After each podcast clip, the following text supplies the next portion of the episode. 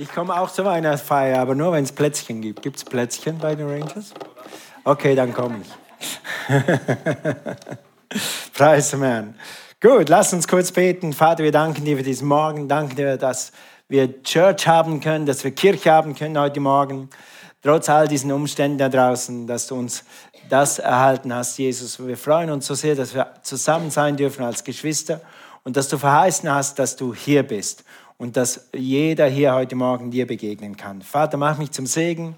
Hilf mir, das zu sagen, was du sagen willst. Und wir preisen dich für deine Gnade. Amen. Als Kind bin ich jeden Sonntag zur Kirche gegangen. Oder ich bin zur Kirche gegangen worden. Wenn ich freiwillig nicht ging, dann hat der Papa gesagt, dann geh. Eins von beiden. Entweder bin ich freiwillig gegangen oder wir sind gegangen worden.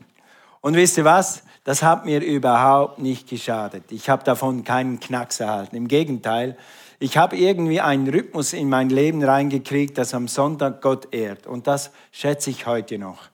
Aber trotzdem hatte ich als Jugendlicher oder als, als, als Kind immer den Eindruck, okay, jetzt habe ich Kirche erledigt, jetzt gehört der Sonntag mir, jetzt kann ich damit machen, was ich will. Man muss das am Morgen erledigen und dann hat man Ruhe und Frieden und dann kann man machen, was man will. Jetzt ist der Gott glücklich, dass ich im Gottesdienst war, jetzt sind meine Eltern happy und ich selber habe meine Pflicht erledigt, Fall erledigt. Es war eigentlich so eine Mischung zwischen, okay, geht man halt, Ritual und vielleicht ist da doch ein Gott. Aber ich habe immer gewusst, als Kind habe ich schon gewusst, dass dieser Gott, den sie da predigen, irgendwo zu finden ist. Aber wo ist er? Und wie kann man diesen Gott erfahren? Wie kann man diesen Gott begegnen? Er redet immer von Gott. Aber wo ist dieser Gott? Sag mir doch einer von diesen Priestern oder einer von diesen Leuten, die da vorne so eine Kleidung anhaben, wisst ihr, wo Gott ist? Natürlich habe ich mich nie getraut zu fragen, aber meine Suche nach Gott hat mindestens ein Jahrzehnt gedauert. Ich hätte Jesus mit neun angenommen, ich hätte Jesus mit zwölf angenommen, ich hätte Jesus mit 17, jederzeit. Eines Tages war ich irgendwo, wo jemand wusste, wie man, wie man jemand zu Jesus führt. Und der hat mir das erklärt und dann habe ich Jesus angenommen. Der erste Tag, das erste Mal, wo mir das jemand erklärt hat. Und es gibt da draußen viele Leute, die sind sehr ähnlich. Die wissen, dass Gott ist, die wissen, dass da mehr ist, aber sie wissen es nicht. Und werden heute ein bisschen über das reden, wie, wie wir das Evangelium zu den Menschen bringen können, wie wir das hier heute als Gemeinde tun. Als ich dann Jesus angenommen habe, hatte ich eine ganz, ganz, ganz 100, 180 Grad umgedrehte Liebe zu Gott. Ich habe vorher von Gott gewusst, ich habe vorher die Kirche besucht aus Respekt vor Gott, aber jetzt habe ich Gott erlebt. Und jetzt hatte ich eine neue Liebe für Gott und ich hatte vor allem eine neue Liebe zum Menschen. In dem Moment, wo Gott in dich kommt, wo die Liebe Gottes in dich kommt, kannst du Menschen anders lieben. Wir wollen heute über einen Wert in unserer Gemeinde sprechen, eigentlich anhand von der Vision. Und das ist hier Liebe Gott und Liebe Menschen. Wenn sich jemand gewundert hat, warum diese vier Dinge da hängen, das sind unsere Werte in dieser Gemeinde. Liebe Gott, liebe Menschen, Haltung oder Einstellung, Loyalität oder Treu sein, Exzellenz. Tu alles, was du tust, so wie wenn du es für Gott tun würdest. Das sind unsere Werte. Ich werde heute aber nur über den ersten reden. Liebe Gott, liebe Menschen. Wir glauben, dass diese Gemeinde äh, dazu da ist, um erstens Gott zu ehren. Das ist immer Priorität Nummer eins. In allem, was wir tun, ist Gott an erster Stelle.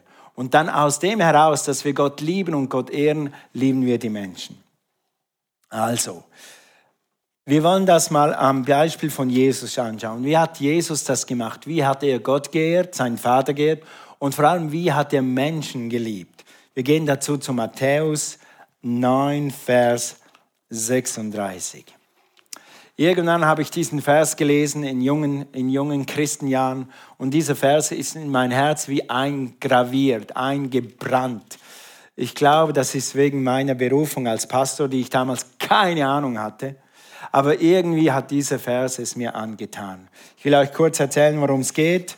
Äh, Jesus predigt in den Dörfern und in den Städten und er heilt sogar Kranke. Also könnt ihr sagen, die Kranken sind ja geheilt, Problem gelöst. Er hat den Menschen geholfen und könnt ihr sagen, er hat den Menschen geholfen, Problem gelöst. Und trotzdem, als er das gemacht hat, hat er die Volksmenge gesehen hatte die Menge, sag mal Menge. Wir haben in Deutschland im Moment etwa 97 Prozent Menschen, die in dieser Menge sind, die Jesus nicht kennen. Also stell dir mal vor, Gott schaut auf Deutschland und er sieht diese Menge an Menschen. Und dann heißt es in 36, als er die vielen Menschen sah, hatte er tiefes Mitleid mit ihnen.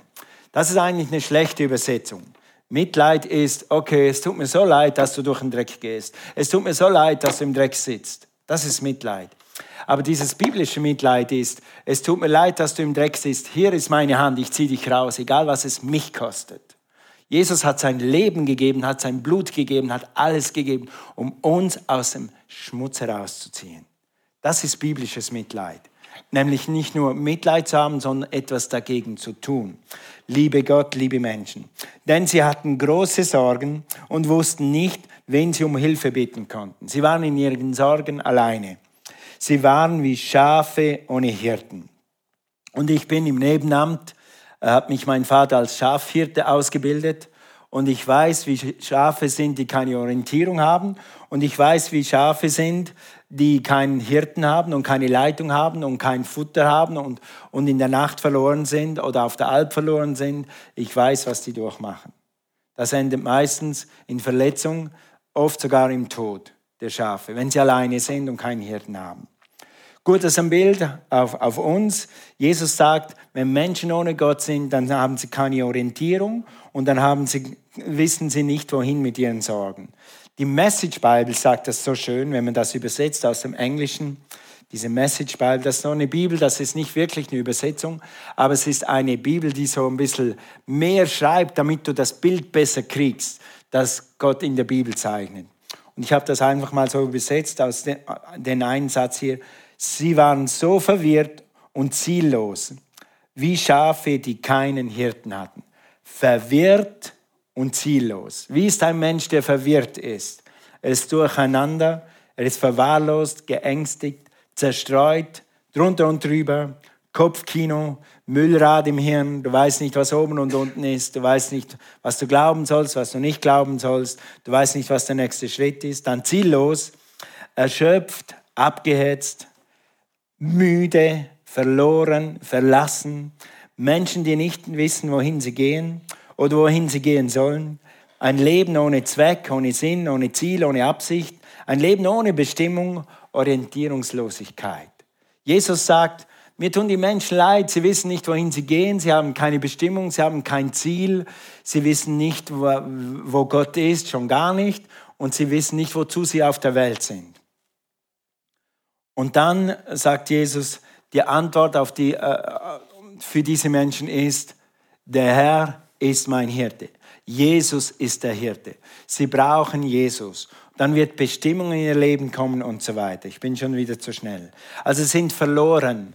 In der Bibel gibt es mindestens drei Gleichnisse für verloren. Was kommt in den Sinn, wenn man vom Verloren redet? Der verlorene Sohn. Der verlorene Sohn ist äh, der Sohn, der einen reichen Vater hat, wie wir alle. Wir haben einen reichen Vater. Wer hat einen reichen Vater? Den da oben, einen sehr reichen Vater. Einige, einige haben einen reichen Vater hier auf Erden und einen reichen Vater da oben. Ich hatte nie einen reichen Vater. Ich hatte einen guten Vater, aber der war nicht reich. Ja, aber jetzt habe ich einen reichen Papa, einen Papa im Himmel. Gut, also dieser Sohn hat ja einen reich, sehr reichen Vater und er hat gesagt, Papa, ich will Party machen, gib mir mein Erbe. Dann ist er rausgegangen, hat sein Erbe in, in Geld umgesetzt, ist rausgegangen, hat das verprasst vertrunken, verdrogt, ver, weiß ich nicht, verfraut, was auch immer, das, wie man das macht, und ist am Schluss am Schweinetrog gelandet. Am Schweinetrog gelandet. Und er hätte gerne am Schweinetrog von den Schweinetrog gegessen. Stell dir das mal vor. Wer von euch würde gerne, da auf der Alp gibt es äh, so Schweinefarmen, die haben 400, 500 Schafe. Kannst mal da klopfen, kann ich mal bei euch vom Schweinetrog was essen? Wer würde das machen? Aber der war so hungrig und so verlassen und hatte so keinen Helfer, dass er gerne vom Schweinetrog gegessen hat. Aber es hat ihm niemand davon gegeben. Also der verlorene Sohn, der Schweinetrog und, und diese Schweineherde ist so ein Bild, okay, ich habe kein Geld mehr, ich bin ganz allein, ich tue was immer zum Überleben, gib mir nochmal eine Chance. Und dieser Schweinehirte gab ihm eine Chance. Du kannst da draußen die Schweine hüten. Aber er hat ihm gerade so viel Chance gegeben, das war zu viel zum Sterben und zu wenig zum Leben. Und manchmal machen sich Menschen auf dieser Welt, weil sie keine Hoffnung und keine, keine Hilfe haben, weil sie Gott nicht kennen, auf und sagen, okay, dieser Arzt wird mein Problem lösen. Dieser Rechtsanwalt wird mein Problem lösen. Ich gebe mal einmal nochmal alles Geld, um endlich mein Leben auf die Reihe zu kriegen. Ich gebe mal, mal einfach alle meine Gefühle in eine Beziehung rein. Vielleicht ist diese Beziehung endlich meine Rettung. Vielleicht hilft mir dieser Rechtsanwalt, vielleicht hilft mir diese Versicherung. Und sie stützen sich auf etwas, was am Schluss doch wieder bricht. Weil unsere Hoffnung und unser Leben kommt nicht von äußeren Dingen, unser Leben kommt von innen, wenn Gott in dir wohnt. Dieses Bild ist so von diesem Stab, ist mir so gekommen im ersten Gottesdienst. Das ist, wenn die Leute sich noch einmal auf den Stab stützen, auf ihr Geld stützen, auf den Arzt stützen, auf eine Versicherung, auf den Rechtsanwalt. Nichts gegen das alles. Wir brauchen Ärzte, wir brauchen Versicherung, wir brauchen Rechtsanwälte, alles gut. Aber die letzte Hoffnung, die letzte, die letzte Kraft ist nicht in diesen Dingen. Die letzte Kraft, das, was dir wirklich hilft, ist Gott und nicht, die Bibel redet manchmal, wenn sich verflucht ist jeder Mensch, der sich auf Menschen verlässt, der sich auf Versicherungen verlässt, der seine Sicherheit im Geld sieht, verflucht. Und dann zeichnet die Bibel ein Bild von einem, von einem Menschen, der sich auf einen Stab stützt und der dann abbricht. Stell dir mal einen Bambusstab vor. Oder so, ich weiß nicht aus welchem Material das ist, aber es gibt so... Äh, so Handstöcke, die man gebogen hat, so Äste. Und wenn du die brichst, dann sind da tausend Spießen. Und dieser, dieser Stock, auf den du dich stützt, der bricht. Und jetzt kommen die tausend Dinge in deine Hand und die verletzen dich mehr als das, was du vorher hattest. So sind Menschen, die sich auf Menschen verlassen. So sind Menschen, die ihre Hoffnung auf Geld setzen. So sind Menschen, die nur äußerliche Hoffnung haben und innerlich keine haben. Und Jesus sagt, diese Menschen tun mir leid, ich will ihnen helfen, ich will sie retten, ich will ihnen begegnen. Nun, Gott liebt Menschen. Gott liebt diese Menschen. Er liebt die Menschen, er liebt uns als seine Kinder, aber er ist für die Welt gekommen, weil er sie liebt. Er ist für die Welt gestorben. Geh mal zu äh, Johannes 3, Vers 16. Es gibt keinen besseren Vers, als das, das auszudrücken, keinen einfacheren. So sehr hat Gott die Welt geliebt. So sehr liebt Gott diese Menschen, die verloren sind, die verwirrt sind, die keine innere Hoffnung haben, die keine, keine innere äh, Antworten haben auf ihre Fragen, die vielleicht irgendwo suchen in einer Freundschaft, in einer Beziehung, aber die nicht wissen, dass nur Gott sie ihnen helfen kann, dass nur Gott die Antwort ist auf ihre innersten Bedürfnisse. Denn Gott hat die Welt so sehr geliebt, dass er seinen eingeborenen Sohn gab, damit jeder, der an ihn glaubt, nicht verloren geht, nicht verwirrt ist, nicht ziellos ist, nicht ohne Bestimmung ist, sondern ewiges Leben hat. Wir lieben Gott, weil Gott, weil wir lieben Gott und weil wir Gott lieben, lieben wir die Menschen. Wir lieben Gott und weil wir Gott lieben, lieben wir die Menschen. Du kannst nicht Gott lieben und die Menschen nicht lieben. Das geht gar nicht weil die göttliche DNA ist Liebe. Und die göttliche DNA, diese Liebe ist, hat sich selber ans Kreuz nageln lassen, hat sich selber schlachten lassen, damit er die Menschen retten kann. Und diese DNA ist in dir. Weißt du was, wenn du eine Freundin hast oder einen Freund hast, dann fängst du an zu lieben, was deine Freundin liebt und was dein Freund liebt. Weil du liebst die Person. Deshalb fängst du an, das zu lieben, was sie liebt. Dann wird auf einmal dir das wichtig, was ihr wichtig ist. Bevor ich Cornelia kennengelernt habe, hatte sie ein paar sehr frostige Erlebnisse auf der Skipiste. Und ich weiß nicht, ob sie unbedingt wieder so fanatisch Skifahren wollte, wie ich das tue. Aber weil sie mich liebt, fährt sie jetzt Ski und das fährt sie leidenschaftlich, so wie ich. Halleluja. Preis dem Herrn. Ist das schön, zu zweit auf der Piste rumzuflitzen. Weißt du was? Weil ich sie liebe, habe ich gelernt in diesen Wellen, wo man reingeht und wo es einem schlecht wird, weil sie mir so macht, einfach nichts zu sagen, zu lernen zu schwimmen in diesen Wellen. Weil sie liebt Wellen und sie liebt den Bodensee, dann schwimme ich halt in den Wellen im Bodensee, dann lerne ich das halt. Ich liebe, was sie liebt, sie liebt, was ich liebe. Und wenn du Gott liebst, dann liebst du Menschen. Und ich spüre so, ich spüre so, wie paar Leuten das im Hirn jetzt macht, bing, bing, bing, muss ich jetzt Menschen lieben? Nein, du musst nicht. Es ist in dir. Du musst nur das, was in dir ist, da rauslassen. Dann wirst du Menschen lieben. Du wirst Menschen lieben, weil du eine göttliche DNA hast. Gott liebt sie, so lieben wir sie. Und nun, wie machen wir das? Ich meine, es ist schön, an die Wand zu schreiben, wir lieben Gott, wir lieben Menschen. Wie machen wir das als Gemeinde, als ganze Gemeinde? indem wir hier am Sonntag zusammenkommen und Gott ehren. Und wenn wir Gott ehren, zusammen im Lobpreis, im Gebet, indem wir das Wort hören, indem wir Gottes Gebote, wenn du so willst, hören, ehren wir Gott. Und wenn wir Gott ehren, dann wird Gott hier sein. Und wenn wir das tun, dann wird, werden Menschen Gott begegnen. Geh mal zu Matthäus, bevor wir das erste Video sehen. Wir werden ein paar super Zeugnisse heute sehen. Matthäus 18, Vers 20. Denn wo zwei oder drei in meinem Namen versammelt sind, da bin ich mitten unter ihnen. Gott ist hier, weil wir hier zusammenkommen und ihn ehren, weil wir ihn lieben. Aber Gott ist vor allem hier, weil er verheißen hat, dass wenn wir in seinem Namen zusammenkommen, dann hat er uns versprochen, dass er hier sein wird. Und wir setzen auf das. Und wir setzen darauf, dass jeder, der hier reinkommt, Gott begegnet. Nicht mir, nicht der Musik, nicht unserem traumhaft schönen Gebäude, wie ein Schloss so schön. Nein, dass er Gott begegnet. Das ist das Allerwichtigste. Und dazu wollen wir jetzt ein kleines Video anschauen für jemanden, von jemandem, der Gott begegnet ist.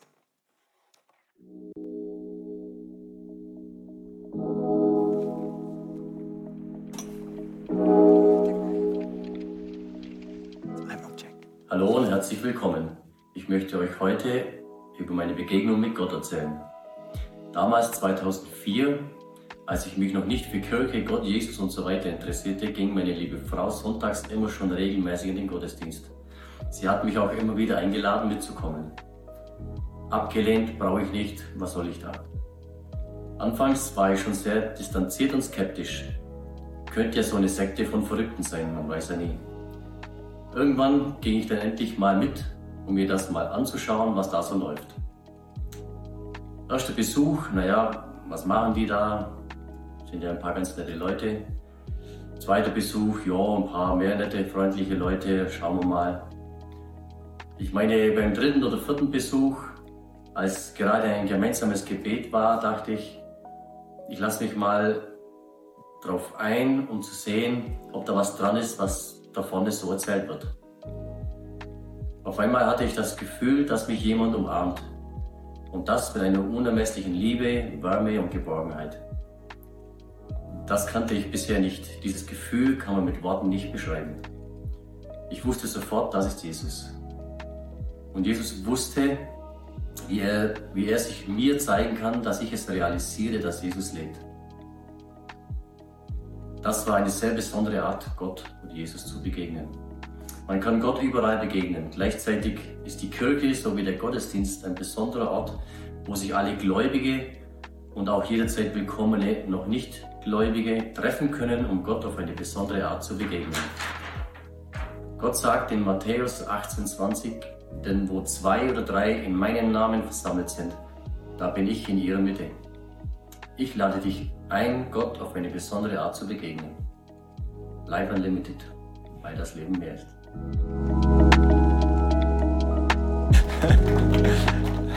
gut, sehr gut, gut. Dann, wie machen wir das, dass, Gott, dass die Menschen Gott begegnen können, dass sie Freiheit finden können, Freiheit finden? Wir haben alle eine Vergangenheit. Und ich habe in meiner Kindheit gute Sachen erlebt und ich habe auch manchmal Sachen erlebt, die mir ein bisschen zu schaffen gemacht haben. Ja? Äh, egal wie die Umstände sind, wir haben alle irgendeine Vergangenheit. Und äh, eine Kleingruppe ist ein Ort, wo, von, wo du von diesen Dingen frei werden kannst, von den negativen Dingen. Einige Dinge hängen uns an, einige Dinge äh, sind ein Rucksack für uns und sie hindern uns immer wieder, Gott voll zu leben, sein Leben voll auszukosten, auch seine Bestimmung wirklich voll zu leben und alles zu sein, was wir sein könnten oder alles zu tun, was wir berufen sind zu tun. Eine mega Kleingruppe ist ein Ort, eine Gruppe, die du selbst aussuchst.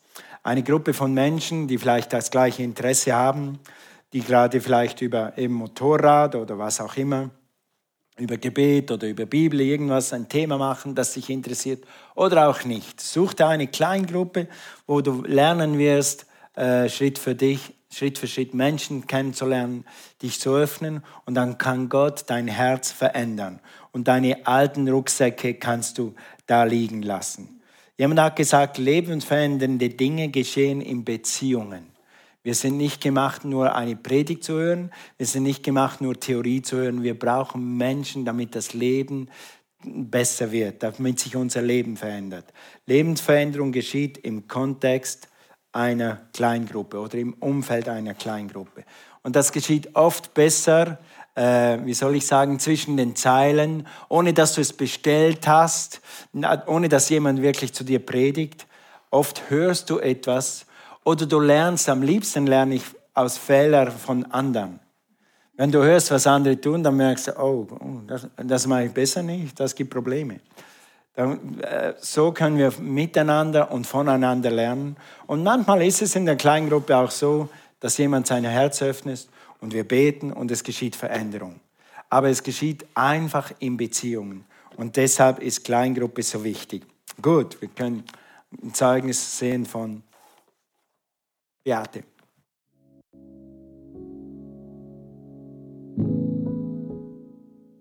Hallo, mein Name ist Beate und ich möchte euch jetzt über meinen Weg mit Jesus erzählen. Früher war mein Leben ein ziemliches Durcheinander. Ich litt unter Depressionen und ich war auf der Suche nach Frieden und Gesundheit, eigentlich nach Gott, ohne es zu wissen.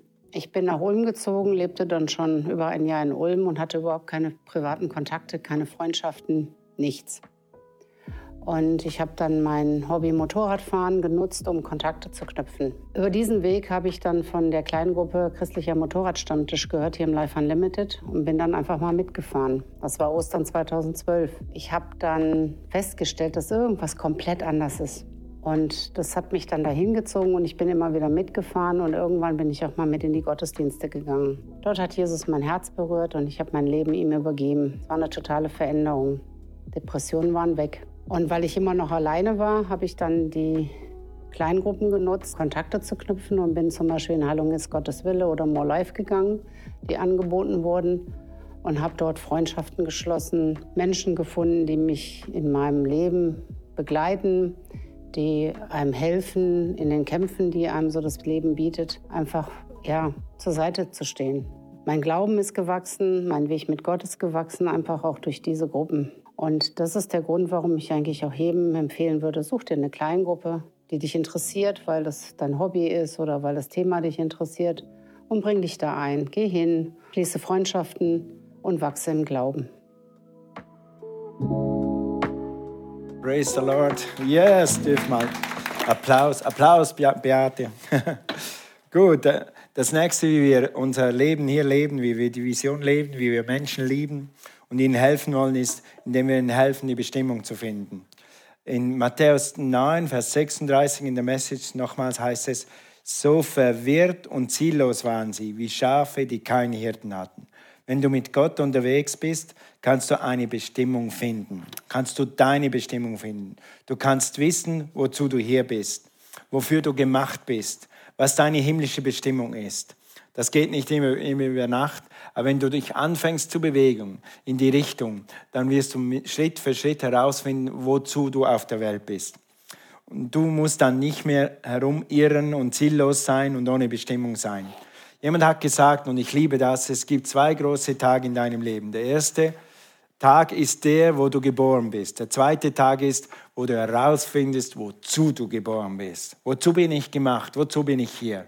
Das ist eine lebensverändernde Erfahrung. Und das machen wir im Next Step. Wir haben so einen vierteiligen Kurs, wenn du so willst, um dir zu helfen, deine Bestimmung herauszufinden. Wenn du dann in eine Kleingruppe gehst oder in ein Dream Team gehst, dann wird Gott und, und das Team dir helfen, immer mehr deine Gaben zu entwickeln oder deine Bestimmung zu entwickeln, deine Bestimmung noch tiefer und besser zu finden. Wir haben hier ein Zeugnis von jemandem, der das erlebt hat.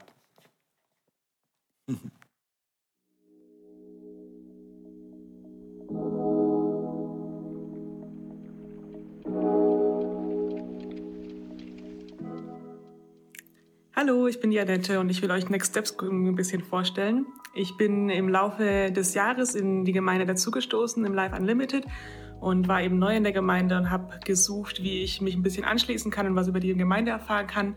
Und äh, da wurde Next Steps gleich vorgestellt und das habe ich sofort gemacht, habe die Gelegenheit beim Schopfe ergriffen.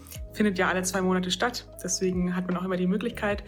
Ähm, und Next Steps ist so ein Format, das zeigt dir ein bisschen, wie die Gemeinde ist, wer die Pastoren sind, worum es eigentlich geht. Aber es gibt ja auch die Möglichkeit, deine eigenen Talente und Gaben zu entwickeln und zu sehen, wie du ähm, ja, die in der Gemeinde auch äh, einbringen kannst. Ähm, ich habe da einen Test mitgemacht und das, da ist was rausgekommen, ging so ein bisschen in Richtung Ermutigung, äh, Wort Gottes und das war für mich persönlich voll der Segen, weil das das bestätigt hat, was ähm, Gott in den letzten Jahren zu mir eigentlich schon gesagt hat. Ähm, es war ein bisschen eine Fortsetzung von dem, was in meinem Herzen schon da war und wie so eine Bestätigung, äh, so dass ich da irgendwie weitermachen konnte. Ja. Ähm, zur gleichen Zeit hatte ich ein Telefonat mit dem Josh, wo er äh, mich ein bisschen ausgefragt hat, woher ich komme, wohin ich gehe. Und in dem Telefonat hat er mir einfach mal die Bibelschule vorgestellt und empfohlen, die gerade äh, in Ulm auch in der Gemeinde da ist, äh, das Rema Bible Training. Und ähm, ich glaube, wir haben am Freitag gespro gesprochen und am Sonntag habe ich mich angemeldet. Und das ist hört sich vielleicht nicht so krass an, aber für mich ist es ultra krass, weil ich seit Jahren eine Bibelschule suche und suche, wie ich irgendwie näher weiter mit Gott gehen kann. Und ich bin total glücklich, dass ich das jetzt machen kann und dass mir die Gelegenheit bietet. Ähm, für mich ist es irgendwie der Hammer, ja. genau, deswegen empfehle ich auch jedem Next Steps. Ähm, du lernst die Gemeinde kennen und äh, es fällt dir, es gibt dir die Möglichkeit, besser Anschluss zu finden, aber es geht auch um dich und um deinen Weg mit Gott und um Gottes Weg mit dir. Und ich glaube, es gibt eigentlich nichts Wichtigeres, wahrscheinlich, egal wer man ist, äh, wie lange man schon Christ ist, ob man Christ ist.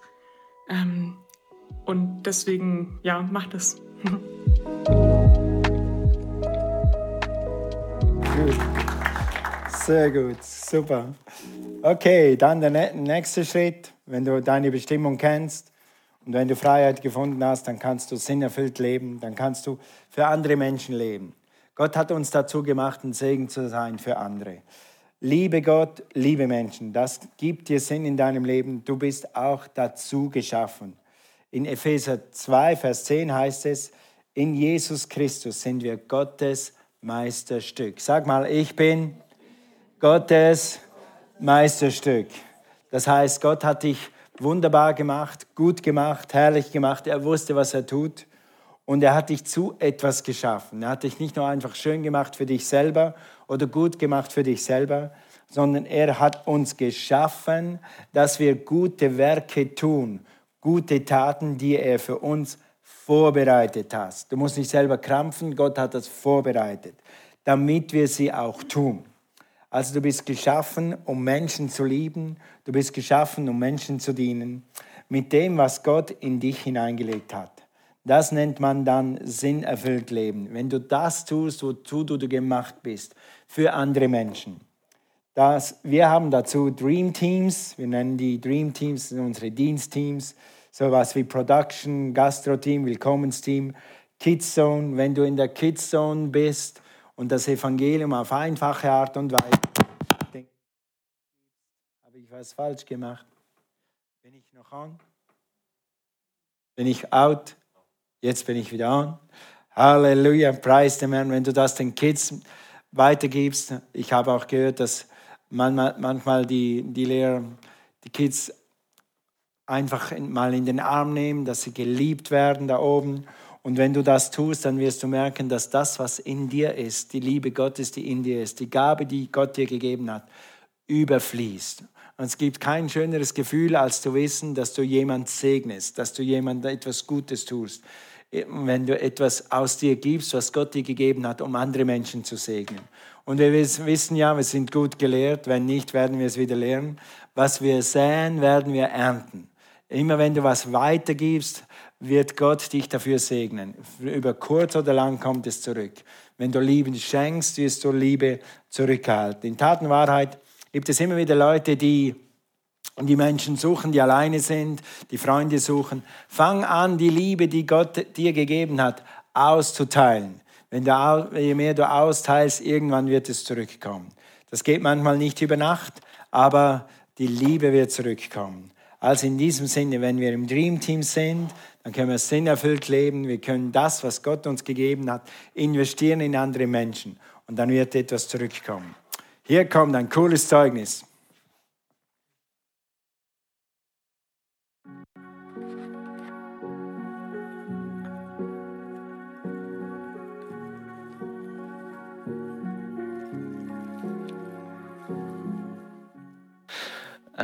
Ich bin tatsächlich in zwei Dream Teams. Einmal im Production Team und einmal bei den Rangern. Zu den Rangern bin ich eben mit fünf schon gekommen, weil meine beiden Geschwister schon dort waren und ich unbedingt zu den Rangern wollte. Deshalb durfte ich früher, die normale Grenze ist eigentlich bei sechs gewesen, jetzt ist sie bei vier. Und ins Production Team bin ich gekommen, weil ich schon früh angefangen habe, mich für Technik zu interessieren und mit elf konnte ich dann nur noch abwarten, bis ich eben zwölf werde, damit ich endlich in die Technik gehen kann. Weil es einfach so viel Spaß gemacht hat, das zuzusehen und einfach, ich wollte auch einfach mit dabei sein.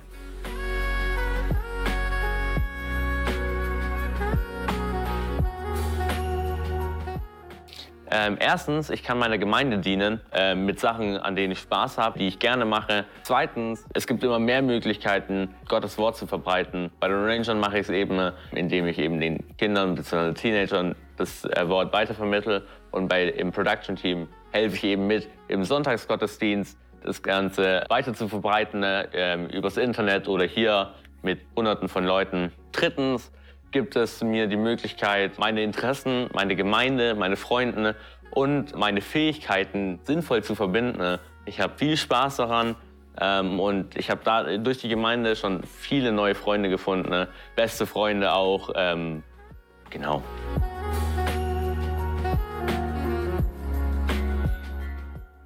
Mein eigenes Zeugnis zu meinen Dream Teams wäre, dass ich manchmal nicht so Lust habe, in die Gemeinde zu gehen. Manchmal will ich einfach nur im Zimmer bleiben und dort versauern. Und ich will einfach nicht mehr mit anderen Leuten zu tun haben. Und durch die beiden Dream Teams bin ich eben dazu gezwungen, beziehungsweise dazu verbunden, in die Gemeinde zu gehen, Leute, mit Leuten zu reden, mich mit Leuten zu unterhalten, mich mit Kindern zu unterhalten und nicht nur mit meinen Freunden, wo ich einfach nur ein Wort sagen kann und dann lassen die mich in Ruhe für eine Stunde. Und bei den Kindern kann ich das eben nicht. Die wollen die ganze Zeit Aufmerksamkeit und naja, so, so bin ich eben verbunden, rauszugehen und dadurch hilft mir eben die Gemeinde, eben neue Motivationen zu erlangen. Das eben auch durch, weiß nicht, neue Projekte oder neue Ideen, die man machen kann. Genau.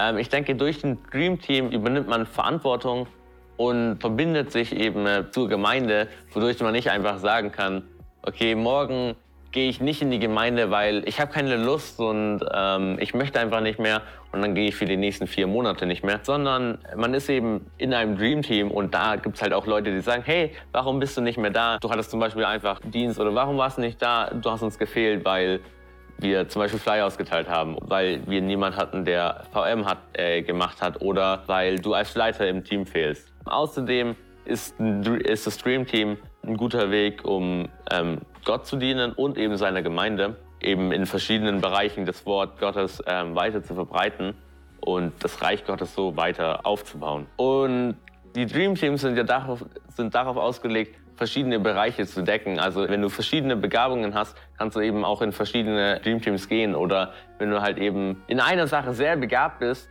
kannst du eben dahin auch gehen. Außerdem sind die Dreamteams auch dazu da, Sachen neu zu erlernen. Wenn man Interesse an der Sache hat, kann man daran einfach äh, in einem Dreamteam arbeiten und dort weiterlernen und neue Begabungen und Interessen rausfinden. Außerdem kann man über Dreamteams neue Leute kennenlernen und Menschen über verschiedene Wege zu Jesus bringen.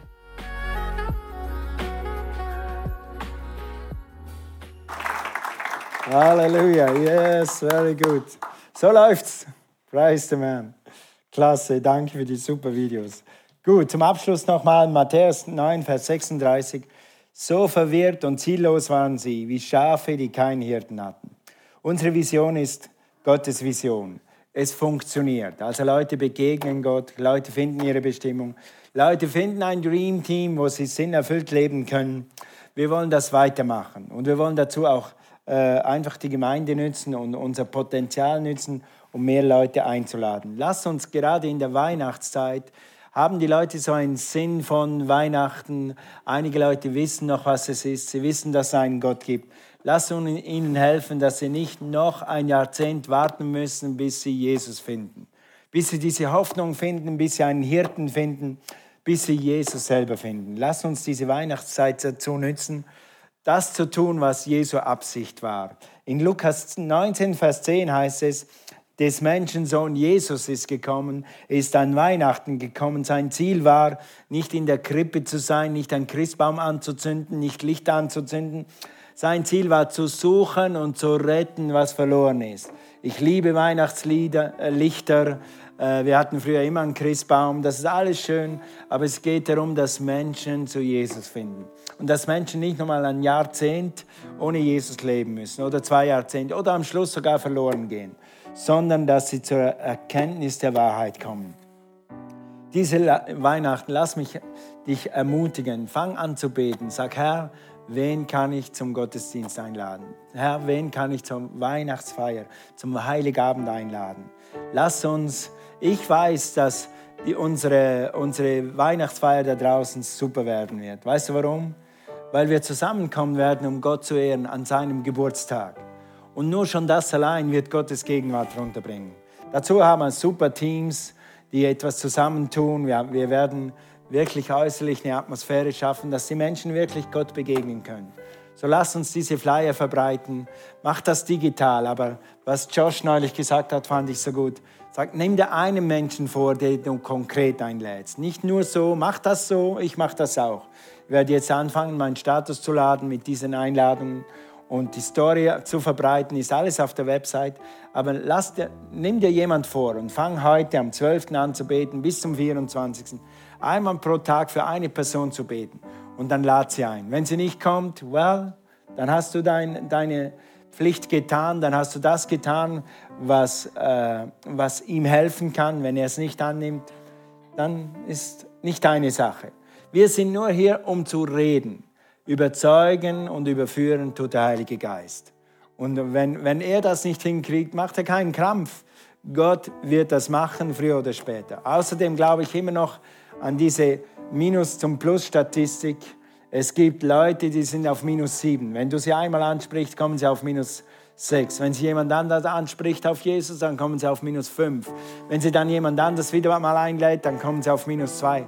Und eines Tages sind sie auf Null und dann sind sie wie Markus. Thomas, vielleicht gehe ich da mal hin. Vielleicht ist das eine Sekte. Ich gehe mal gucken, was diese Sekte macht. Aber bei plus eins sagen sie, du weißt du was, ich bin da hingegangen, ich habe Gott erlebt. Endlich habe ich Gott gefunden. So eine Liebe habe ich noch nie gekannt. Lass uns diese Weihnachten einfach anfangen zu beten, um Menschen einzuladen, zu Jesus zu rufen. Das Zweite, wir haben immer für jeden Gottesdienst äh, ein Flyer. Du bist eingeladen. Den gibt es auch digital. Vielleicht könnt ihr mal schalten hier. Du bist eingeladen, diesen blauen Flyer, den wir haben. Den kannst du in deinen Geldbeutel stecken, in deine Handtasche stecken und hab den immer ready.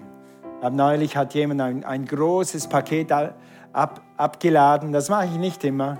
Und dann hatte ich so einen Impuls von Gott hey, gib ihm eine Einladung mit. Dann habe ich das in einen Geldschein eingepackt und habe ich ihm, dann wollte er kein Geld annehmen. Da war so ein junger Kerl, der, der wahrscheinlich neu ist, und mir so, nimm das an.